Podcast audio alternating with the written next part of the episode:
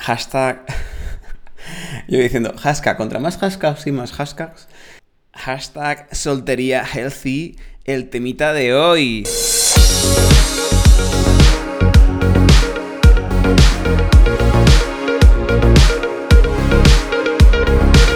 Bienvenido a querido amigo Marica y el tema del que vamos a hablar hoy es la soltería.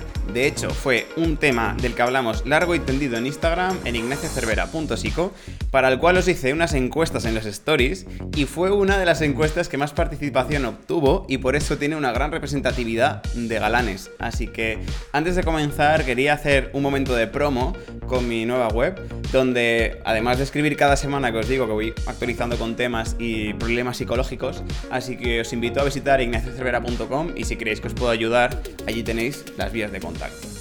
Dicho esto, resulta que el 67%, es decir, dos de cada tres personas que respondisteis a la encuesta de si estáis solteros, eh, dijisteis que sí, y tres de cada cuatro tenéis menos de 35 años. Pero ¿de qué hablamos cuando hablamos de soltería? Una persona soltera, lo que es estar soltero, normalmente es por dos motivos principalmente. Uno, porque se quiere, es decir, que tú de forma activa eh, buscas permanecer en un estado de soltería y no formar parte de ninguna relación sentimental. Y la otra opción es que te encuentras en un periodo entre relaciones, es decir, ha terminado una relación previa y puede que en este momento estás buscando una relación, pero no la tienes. Y según las encuestas que fui haciendo ese día en los stories, resulta que la mayoría de vosotros estaríais en esta segunda opción porque en torno a 9 de cada 10 que estaba soltero le gustaría estar en una relación. Y es que resulta que en un contexto como el actual, donde cada vez se valora más esa autonomía y la libertad para vivir la vida de la forma que queremos, estamos en un momento de mucho individualismo, donde para algunas personas un vínculo demasiado intenso o con cierta carga de compromiso puede exceder lo que estamos dispuestos a invertir con esa persona en una relación. Por lo que en este contexto el compromiso puede resultar un poco complejo y os lanzaba la pregunta, ¿qué significa compromiso en una relación?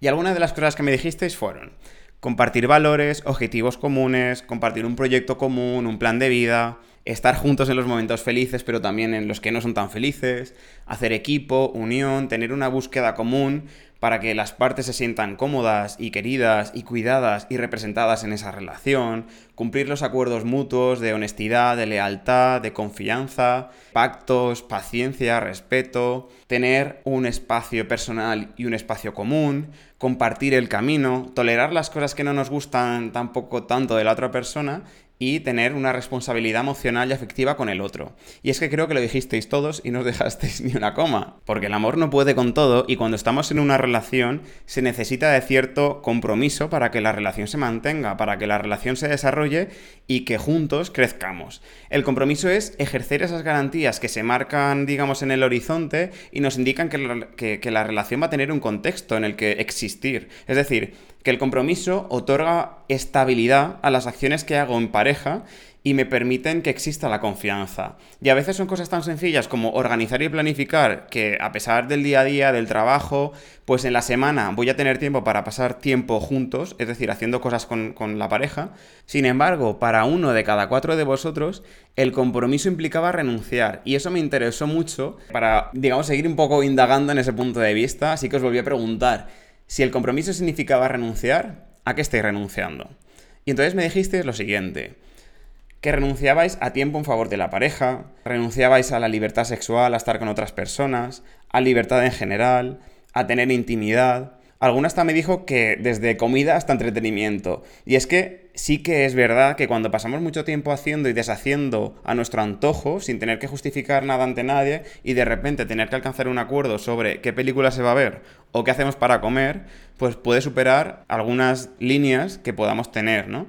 Y aquí es muy importante la comunicación, bueno, la comunicación siempre es muy importante, pero aquí también mucho porque hay cosas que puede ser un acuerdo de compromiso. Por ejemplo, a qué vamos a dedicar el tiempo juntos en una actividad el fin de semana. Y otra cosa muy diferente es cuando un acuerdo de compromiso yo lo vivo como una renuncia. Y en este caso me lo expusisteis, eh, por ejemplo, con el tema de una relación monógama, ¿no? Cuando nosotros tenemos claro que queremos una relación abierta y nuestra pareja quiere una relación de exclusividad, una relación monógama. Y aquí es importante que las partes expongan si sienten que están renunciando a algo. ¿Por qué? Porque la otra persona debe saber que nosotros, bueno, lo debe saber y debemos poder comunicar que para nosotros, si no estamos cruzando una línea roja, por lo menos estamos muy cerca, ¿vale? Poco le falta para ser una línea roja.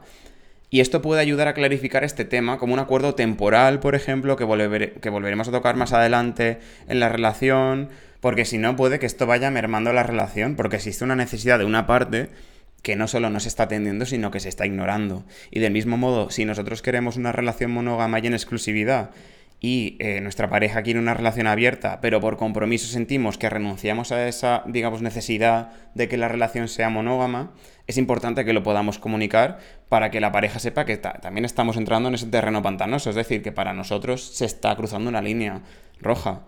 Creo que me, que me he explicado y que se me ha entendido. Pues eso, que habléis.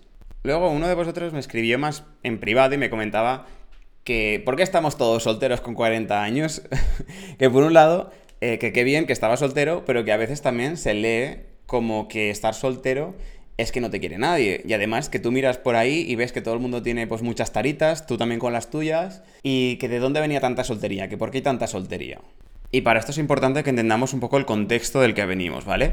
Antes, o sea, previamente, estar en pareja era símbolo un poco de estatus, ¿no? El estar casado como norma social te otorgaba cierto poder, porque no solo te haces cargo de ti, sino que además como, como digamos, como desde el punto de vista de género, como hombre tú provees, tú mm, procreas una familia y tú representas a esa, a esa unidad familiar que además tiene más miembros, ¿no? Entonces, todo esto se veía como un incremento un poco de la valía social dentro de un grupo y un ejemplo, digamos, de madurez y de progreso vital. Además, venimos de, un contexto en el que parece que todo el mundo estaba en esa situación por, lo heteronormativo y lo visible. Y claro, dentro de ese contexto no hemos apenas tenido referentes acerca de cómo se pueden tener una relación los hombres, sino que prácticamente en las últimas dos, tres décadas es cuando se ha empezado a visibilizar esto.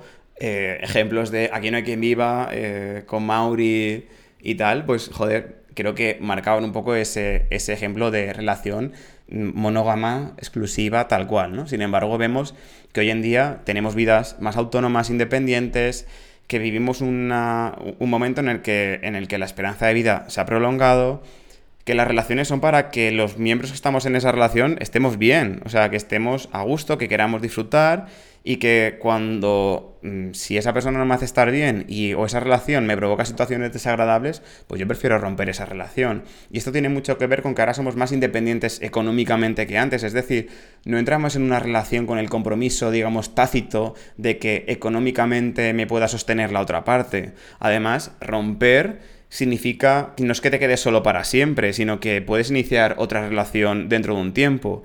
Vosotros mismos me decís que la gran mayoría preferís estar en una relación e imagino que habréis podido tener relaciones en el pasado, es decir, no se trata de, es que no creo en el amor y por lo tanto no estoy en pareja, sino que es más la ilusión por tener una pareja o por volver a enamorarse cuando nosotros creemos que estamos preparados para otra relación, ¿no? Por lo tanto, entiendo también que encontrar pareja no es una tarea fácil porque también ha cambiado el significado social que hay con respecto a tener pareja. Antes había que hacerlo sí o sí. Ahora buscamos que la relación con esa persona dé un poco más de sentido a la vida, que sume, que sea una persona con la que estoy a gusto. En fin, esto un poco así como contexto. Otra cosa que me comentaba este chico era un poco su visión de cómo que encuentra que todas las parejas hoy en día, todas un poco así en global, ¿vale? Pero entiéndase que como que él percibe que su entorno hay muchas parejas que están abiertas, ¿no? Y que queremos un poco la magia de tirarse al desconocido, de tirarse a una persona nueva. Y que además, pues eso, que sentía que muchas personas con las que interactúa, pues encuentra que las relaciones, que no le parecen exactamente que son las relaciones que los miembros de la pareja quieren, sino que, que hasta gente casada o con novio, pues que le tira los trastos, que le manda nudes, les manda pues fotos de, de todo por Instagram, entonces, aquí, en este sentido, la psicología tiene mucho que decir, porque es que sabemos que los estímulos nuevos provocan mayor excitación que los que ya son conocidos. Es decir, si yo veo a un chico que no he visto en mi vida y tengo una respuesta de deseo sexual, pues esto a nivel meramente biológico es súper relevante para el organismo, porque implica conductas de supervivencia de la especie. Por muy poco que nos vayamos a reproducir nosotros, lo que vamos a hacer es la conducta de la reproducción, ¿vale? Pero nuestro cerebro ha evolucionado priorizando pues, estos estímulos que favorecen la supervivencia de la especie. Y además entran en juego otras variables que son, por ejemplo, la intensidad del estímulo, que además se sabe que la intensidad de un estímulo contra más intenso sea, más acelerado es el aprendizaje por un proceso de condicionamiento y otras movidas de psicología que tampoco voy a dar la chapa. Esto quiere decir básicamente que cuando yo asocio el poder tener sexo con un chico nuevo con una intensidad elevada y por tanto una mayor respuesta, eh, además lo voy a memorizar y lo voy a aprender mejor, porque yo, por lo que yo asocio chico nuevo con mayor respuesta. Y una mayor respuesta en el tema sexual es mayor placer. Porque como todos sabemos, el sexo es altamente gratificante. Entonces, también sabemos que la intensidad puede favorecer que yo el futuro, o sea, que yo en el futuro le preste mayor atención a ese estímulo. Por lo que tenemos la novedad. La novedad afecta a la intensidad. Por lo que si un estímulo novedoso implica una respuesta más intensa y además, como yo no estoy habituado, es decir, yo no, yo no, yo no he visto esto de manera tan habitual, ¿vale? Porque estoy a lo mejor habituado a ver a otra persona y de repente aparece la nueva, pues intenso más novedad, pues chico, ahí tienes la respuesta, ¿vale? Es muy sencillo que una persona nueva nos ponga o nos excite. Por una cuestión de habituación con el estímulo y mm, bla, bla, bla. El caso es que además nosotros vivimos en un contexto en el que, digamos, esta, esta fuerza biológica, tenemos esa manera de interactuar en la que nosotros tenemos en general bastante más parejas sexuales que nuestros homólogos heterosexuales. También estamos más abiertos a conocer gente, a tener sexo con otras personas de forma habitual, por lo que esto forma parte del aprendizaje que tenemos nosotros como, como, como especie humana sobre la Tierra, como maricas humanos. Por lo que de repente estar en un contexto en el que, digamos, monogámico o de exclusividad, hay personas que lo pueden vivir como un cierre absoluto a, estimulación novedosa, porque es como, oye, yo es que vengo de un contexto en el que puedo estar excitándome y recibiendo esta respuesta que para mí es placentera de manera total y de repente tengo que estar en un contexto en el que esto ya no lo puedo tener, con lo cual yo siento que renuncio a ello y además todo mi desarrollo, todo mi crecimiento como persona humana y marique, pues chicos, se me corta. Entonces, esto sería un poco la respuesta larga de por qué la gente hace lo que hace. Pero esto no sirve para todo el mundo, porque es que tenemos diferencias individuales, porque no somos todos como cromos, ¿sabes? Porque no todo el mundo valora lo mismo, ni para todo el mundo tiene relevancia en la misma intensidad los mismos estímulos, ni los mismos chicos, ni priorizamos lo mismo.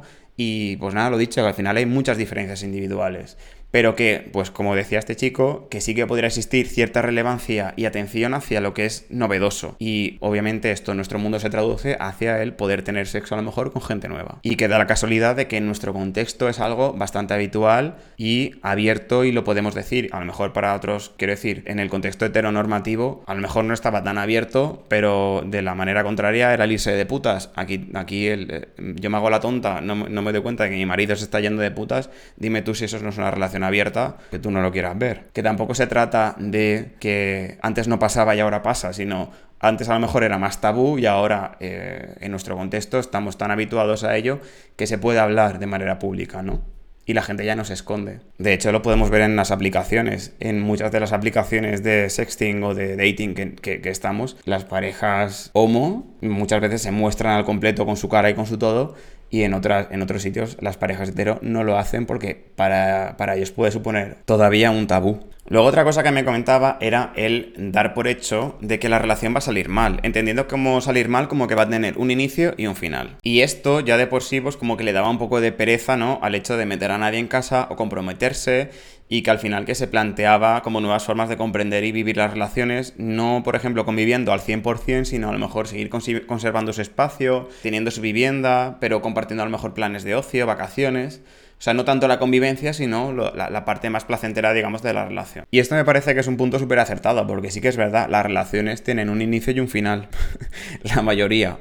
Hay otras, pues que el inicio y el final se da de por vida, ¿vale? Pues no pasa nada. Pero es que también hay estudios de la duración de muchas relaciones y no todas duran lo mismo. Y de hecho, la mayoría de nosotros, al final, a lo largo de la vida, tenemos distintas relaciones. Si somos flexibles en nuestra manera de pensar, entendiendo que lo más probable es que la relación con la que estamos pueda que tenga un inicio y un final, también probablemente asumamos, por ejemplo, cuando se dé ese proceso de duelo o ese proceso de pérdida, como una fase más de la vida, porque no todo es para siempre. Entonces, si tenemos la expectativa de que la pareja que vamos a tener tiene que ser de por vida, cuando los datos, por norma general, nos muestran otras cosas, pues igual te puedes llegar a meter una hostia grande. Depende de cómo tú te creas este tipo de cosas que al final pertenece un poco más a los mitos del amor romántico que no a la realidad de los hechos de, ni de la sociedad actual ni de, ni de la realidad de los datos, vamos, que lo muestran. Y también, por otro lado, el punto de que las relaciones actuales, y eso es para muchos de vosotros, está siendo el descubrir que hay compromisos a los que no queréis llegar, porque son líneas rojas que no queréis cruzar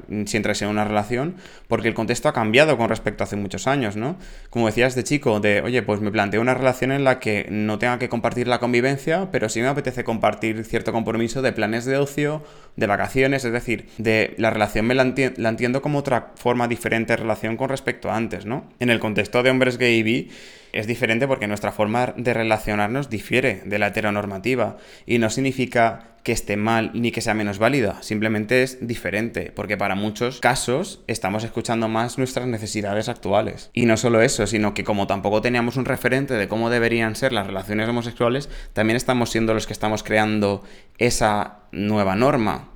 ¿Sabes? Nosotros no tenemos un legado de 5.000 años de cómo socialmente, de manera heteronormativa, nos tenemos que comportar y cómo tenemos que crear una familia. La podemos asumir si queremos, pero también podemos crear una forma alternativa de relacionarnos. Y en nuestro caso, por ejemplo, esa presión social es mucho menor que para las personas heterosexuales. En fin, dejando un poquito este testimonio de, lado, os pregunté también a los que estabais solteros por qué estás soltero para ver un poco qué creencias había detrás de... o cómo explicabais vosotros vuestra soltería, ¿no? Y entonces algunos decían que no habíais tenido suerte, que no os aceptáis, por intensa, me llegado a decir alguien, que ya te gustaría a ti saberlo. que no valgo para estar en pareja. Alguien que me contestó que estaba soltero porque le funciona mejor que estar en pareja. Otra porque no ha dado con la persona adecuada otra persona que a lo mejor está en un proceso entre relaciones y dice, oye, pues porque necesito curar las heridas. Otra persona porque soy demasiado romántico y solo encuentro chicos que quieren algo casual. Otra persona porque he encadenado relaciones y ahora estoy un poco más a mi aire. También había que alguien quiere conocer a gente nueva, pero que tampoco quiere hacerle daño a nadie. Entiendo por el contexto que se refería a que tal vez quisiera una relación más abierta, pero da con la con personas que quieren otra, una relación monógama, por lo tanto decide que no quiere comenzar para no, digamos, hacer daño. Al final son muchas las explicaciones que cada uno puede darse a sí mismo de por qué está en la situación en la que está. Yo creo que la soltería permite tener un espacio en el que, por un lado, fomentar vínculos que ya tenemos y por otro lado también como el crear proyectos hacia donde, hacia donde digamos, dedicar un poco nuestro tiempo, ¿no?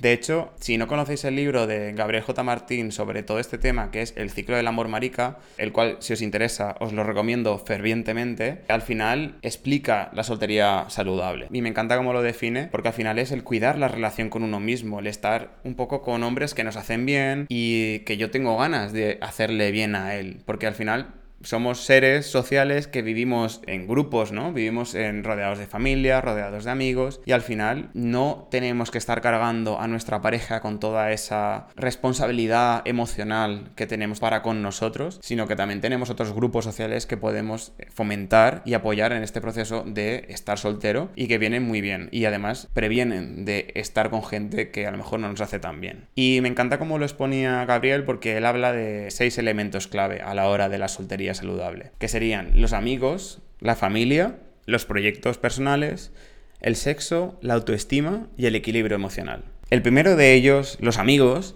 es una categoría súper importante a cuidar, porque cuando estamos con amigos, el grupo, digamos, nuestro de referencia, es con quien compartimos ocio, con quien hago actividades, con quien mm, comparto el tiempo cuando estoy aburrido, es decir, con quien hago cosas.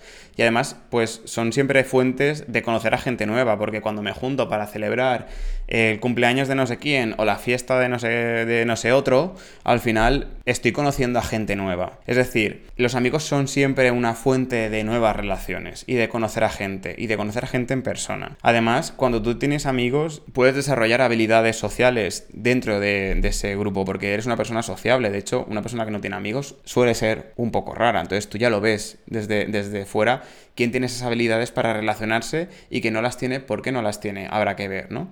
Pero cuando pues, una persona tiene amigos, al final aprende a desarrollarse porque eh, conoces las historias de tus amigos, esas historias te sirven a ti también mm, como referente para saber cómo comportarte o para ver cómo una persona ha actuado. A lo mejor tú hubieras actuado diferente, pero el hecho de que tengas a alguien con quien compararte, dices, oye, ¿y por qué mejor no hago esto? ¿O por qué mejor no hago, e-, no hago aquello, no? Tienes esas conversaciones que al final ayudan un poco a, crecer y a también a regularse a, nivel emocional, porque si a lo mejor yo me siento muy ansioso porque he tenido un problema con un chico o lo que sea, pues igual siempre puedo hablar de estos temas con mis amigos, ¿no? No me lo guardo todo para mí y me enveneno yo solo. Entonces te ayudan también un poco pues a reconfortarte, ¿no? Y cuando a lo mejor empiezas una relación que no te conviene, pues a lo mejor los amigos son los primeros en decirte, Cari, ¿qué haces? esa, ¿quién es esa señora de ahí? que no, no, no te entendemos muy bien qué estás haciendo, ¿no? Pues esto, por ejemplo, también es una parte de los amigos. Luego, por otro lado, tenemos a la familia. Y la familia es verdad que es muy importante porque son los vínculos probablemente más profundos que tenemos. Sí que es verdad que hay familias y familias, la familia no se elige y no todas las familias son iguales pero mm, en la medida de las posibilidades de tu situación y tu contexto, digamos como que se aboga en general desde la psicología por eh, reforzar y mantener esos vínculos con la familia, porque al final son, son nuestro grupo desde que nacemos, en el que nos hacen sentir reconfortados, queridos, comprendidos y que nos acompañan muy probablemente a lo largo de la vida y a lo largo de muchas situaciones en las que muchas otras personas no van a estar presentes. Luego también es importante tener proyectos, porque un proyecto es algo en lo que yo dedico tiempo para ocuparme de cosas de mi vida, un proyecto que me da dirección vital, me da, me da un sentido de vida. Si yo no tengo proyectos que ocupan mi tiempo, cuando aparezca otra persona probablemente me una a los de otra persona. Por ejemplo, comentaba Gabriel que en algunos casos, ¿no? El proyecto, digamos, heteronormativo hegemónico ha sido siempre como el estar casado y crear una familia, ¿no? Nosotros no tenemos por qué seguir contribuyendo a ese proyecto porque no nos comportamos igual, no tenemos el mismo, la misma necesidad.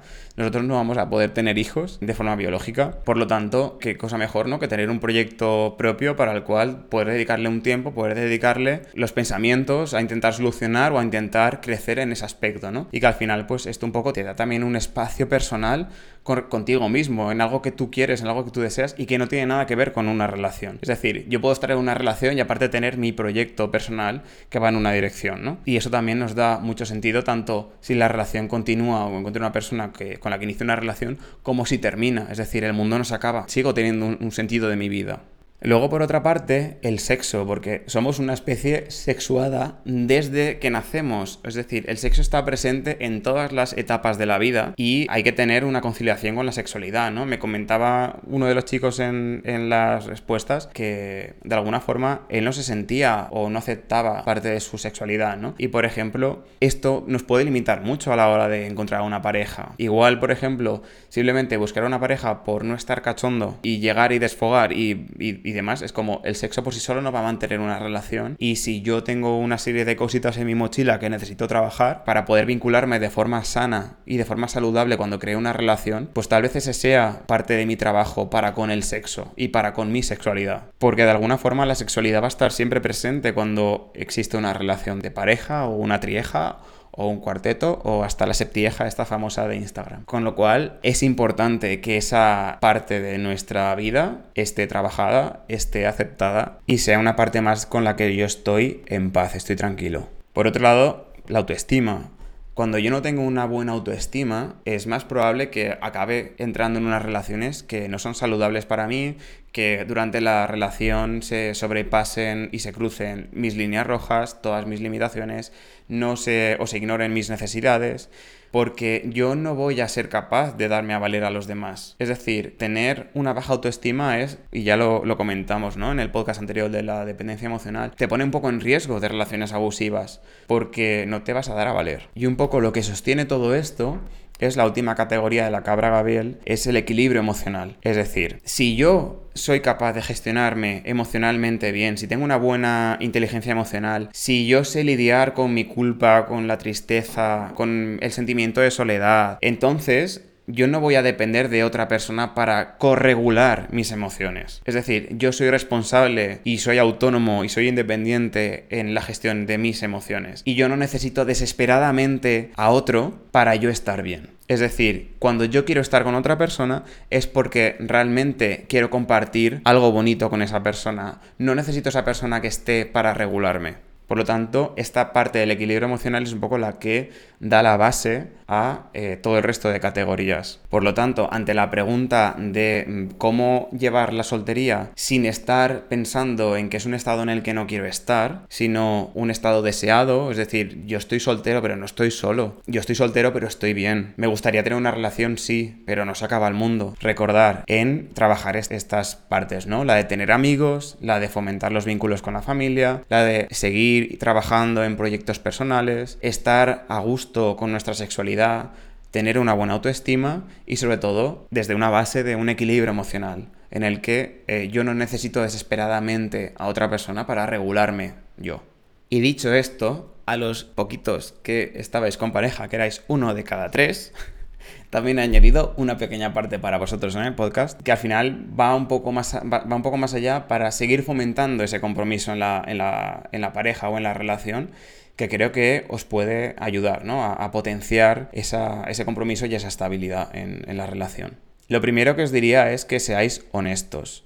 Es decir, querido consejo número one, ser honestos. Al final la honestidad es uno de los valores principales que por supuesto que hay que querer a la otra persona. Ser honesto no significa que comparto todas las mierdas que pasan por mi cabeza, por mi radiomente eh, día sí día también, sino que soy capaz de hablar de las cosas importantes, de las cosas que me preocupan con mi pareja. Porque son estas conversaciones de honestidad las que permiten, digamos, poner un poco encima de la mesa todo lo que es importante, todo lo que es relevante, todo lo que es significativo para la relación y la otra persona en ese momento sabe qué puede esperar de nosotros. Es decir, estamos fomentando la seguridad en la relación porque la persona con la que estamos sabe lo que puede esperar, ¿vale? Es decir, ayudamos a que las expectativas sean realistas. Un segundo consejo puede ser el tema de la simetría. Yo sé que lo toco en cada podcast. Eh, de hecho, en la, en la dependencia emocional salía mucho, ¿no? Pero es que es clave, la simetría relacional. Hay que asegurar que tanto lo que tú das como lo que recibes está en simetría, es decir, cada uno da lo que puede, pero dentro de, uno, de un rango que sea aceptable, que sea equilibrado. Y esto sobre todo va enfocado a que cuando se toman decisiones en pareja se tomen como un equipo, no se tomen de forma unilateral, ¿vale? Fomentamos esa seguridad en que, en que los dos, o los tres, o los cuatro, o los siete, vamos a producir las decisiones importantes como un equipo. El tercer querido consejo iría más enfocado a un poco materialista, pero creo que también es importante, que es el espacio que compartís como relación o como pareja, ¿no?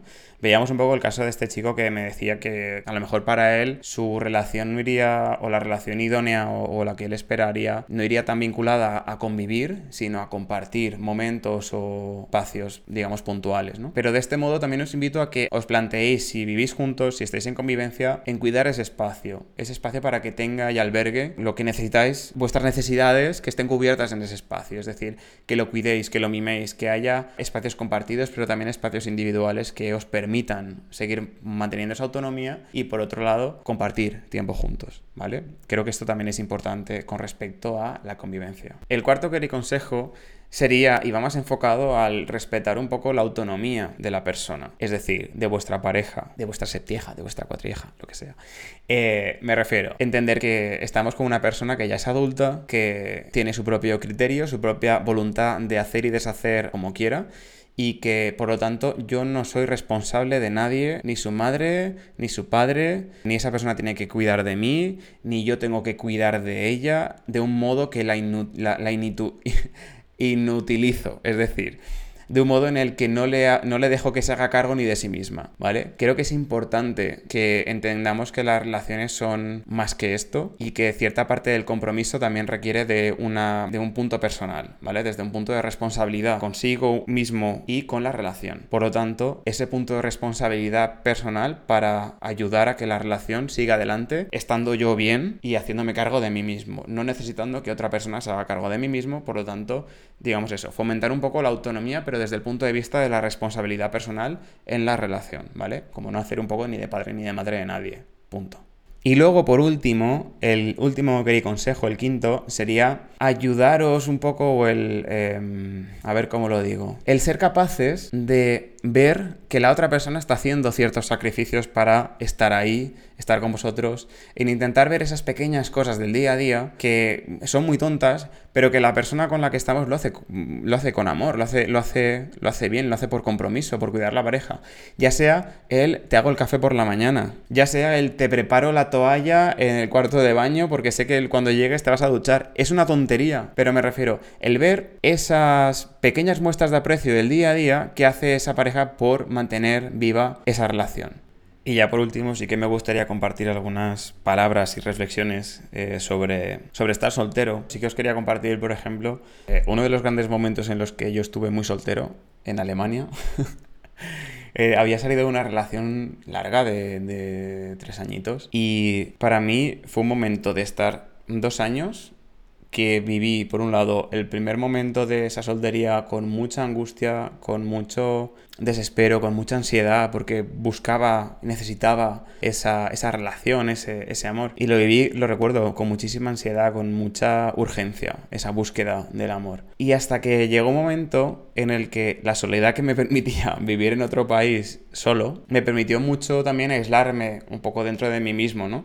Pero también trabajar y fomentar relaciones con otras personas, ¿no? Precisamente un poco lo que comentaba Gabriel, pero yo un poco pues a mi manera, porque en ese momento no había podido todavía leer ese libro y creo que me hubiera venido muy bien en su momento, pero lo pillé tarde, ¿no? El caso es que yo sí realmente me centré en, crear nuevas relaciones, en conocer a nuevas personas, dentro de mis posibilidades, seguir cultivando esos vínculos con la familia a pesar de que vivía fuera, pues bueno, a través de llamadas, etcétera, ¿no? Intentar tener un proyecto en el que centrar mi atención, que en este caso fue, digamos, más centrado hacia la psicología, cuando empecé con, a, estudiarla y y a ver un poquito qué hacía con mi vida, poner un poco de rumbo. Cuando yo siento que cambió todo, fue el momento en el que sentí que me hice responsable de mí mismo, ¿no? O sea, de, sentir que, que, la única persona responsable de, de, hacer que tengas una vida sana eres tú. O sea, nadie te puede sacar de esto. La única persona responsable de tener y de vivir un poco en esa autoconciencia sobre ti mismo, sobre lo que necesitas, es tuya.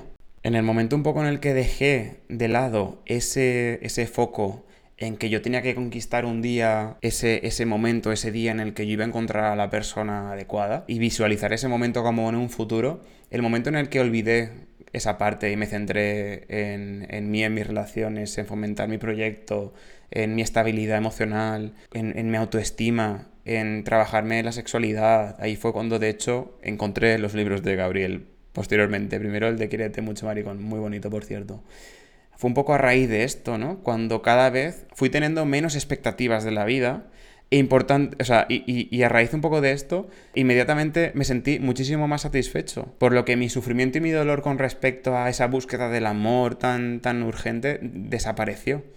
Sales de esa filosofía yonki con respecto al estar soltero como un espacio en el que no quieres estar y que desesperadamente necesitas que aparezca otra persona. No es una cuestión tanto de de cantidad, sino más de, calidad, de foco y de atención. O sea, da igual si al final estáis conociendo a una persona o a diez, o sea, es que da absolutamente igual. El punto está en no poner la expectativa en los demás, sino en uno mismo, en, en, cómo yo estoy centrado en mí, en mi proyecto, en seguir conociendo a las personas, en seguir compartiendo mi vida con los demás y haciéndolo de la manera que para mí tiene sentido. Porque en el momento en el que yo estoy viviendo todo este proceso, desde el punto de vista de por qué me pasa esto siempre a mí, por qué me ha ocurrido esto así, por qué no encuentro el amor, por qué todavía no he encontrado al hombre de mi vida, la vivencia es súper hiriente. Porque me cargo con toda una responsabilidad de cosas que no, son, que no me pertenecen. Porque cambia mucho la historia cuando yo estoy viviendo ese proceso desde un punto de vista y desde un ser tranquilo, desde un punto de, estar centrado, sosegado, en paz con uno mismo, que tú estás reconociendo que en tu proceso tú estás en crecimiento, que tú estás centrado en, en la familia, en los amigos, en los proyectos, en tu autoestima. Cuando yo conozco a alguien desde ese punto de vista, si lo conozco bien y si no, no pasa nada, no se acaba el mundo. Si resulta que conoces a alguien y que sale todo genial, adelante. Si resulta que se acaba, oye, pues has tenido una experiencia que va a ser súper enriquecedora y que indican que estás vivo y que forma parte de la vida, que forma parte de, los procesos vitales del mundo. Porque lo contrario es estar viviendo todo este proceso de conocer a gente como, como si fuera un proceso de selección exhaustivo del hombre de tu vida, en el que va a tener que entrar ese hombre por una serie de filtros que están en mi ideal de, de, cómo tiene que ser esa persona, pero que no voy a ser consciente de ello porque estoy centrándolo todo en la otra, en la otra parte en lugar de en mí. Que además eso, esos criterios pueden cambiar con el tiempo según a mi cabeza le dé la gana, pero que yo no soy consciente ni de ellos. Y además es como que todo el mundo que yo conozca va a tener que pasar por una serie de filtros y de una serie de criterios para moldarse a ser el hombre de mi vida y eso no le funciona a nadie. Y si sale, va a salir mal. Porque vas a estar fabricando una relación a base de renuncias. Porque ni tú vas a estar cómodo, ni la otra persona va a estar cómoda en esa situación. Por lo tanto, para mí, el punto más importante de todo esto sería tener la atención y la presencia en uno mismo como valor muy importante en todo este proceso. Es decir, la búsqueda de la no búsqueda. Céntrate en ti, céntrate en fomentar esas relaciones, esas, esa autoestima, ese equilibrio emocional para estar atento a la vida y cuando aparezca esa persona la veré. Porque si no lo contrario es que me engancho a lo que sea y eso no funciona. Así que nada, hasta aquí mi chapita del día. os animo de nuevo a, nada, a seguir eh, compartiéndome vuestras cositas que son súper enriquecedoras por Instagram. De hecho, creo que voy a continuar un poquito más este proceso. Lo veo más enriquecedor para, para tanto para mí a la hora de crear el contenido como para vosotros a la hora de daros respuestas a cosas que creo que os preocupen de verdad. Y me refiero con eso a tener estas encuestas, interactuar con vosotros en Instagram, que me contéis un poquito historias concretas, porque creo que de esa manera os puedo contestar largo y tendido en este podcast, en esta idea un poquito más tranquila, más sosegada y que creo que también puede ser bastante, bastante guay. Así que nada, os recuerdo que sigo en ignaciocervera.sico en Instagram y, lo dicho, que a través de la web me podéis contactar si creéis que os puedo servir de ayuda en ignaciocervera.com. Y os mando un fuerte abrazo desde aquí, así que nada, que vaya súper bien vuestro veranito y seguid disfrutando. Un abrazo, chao.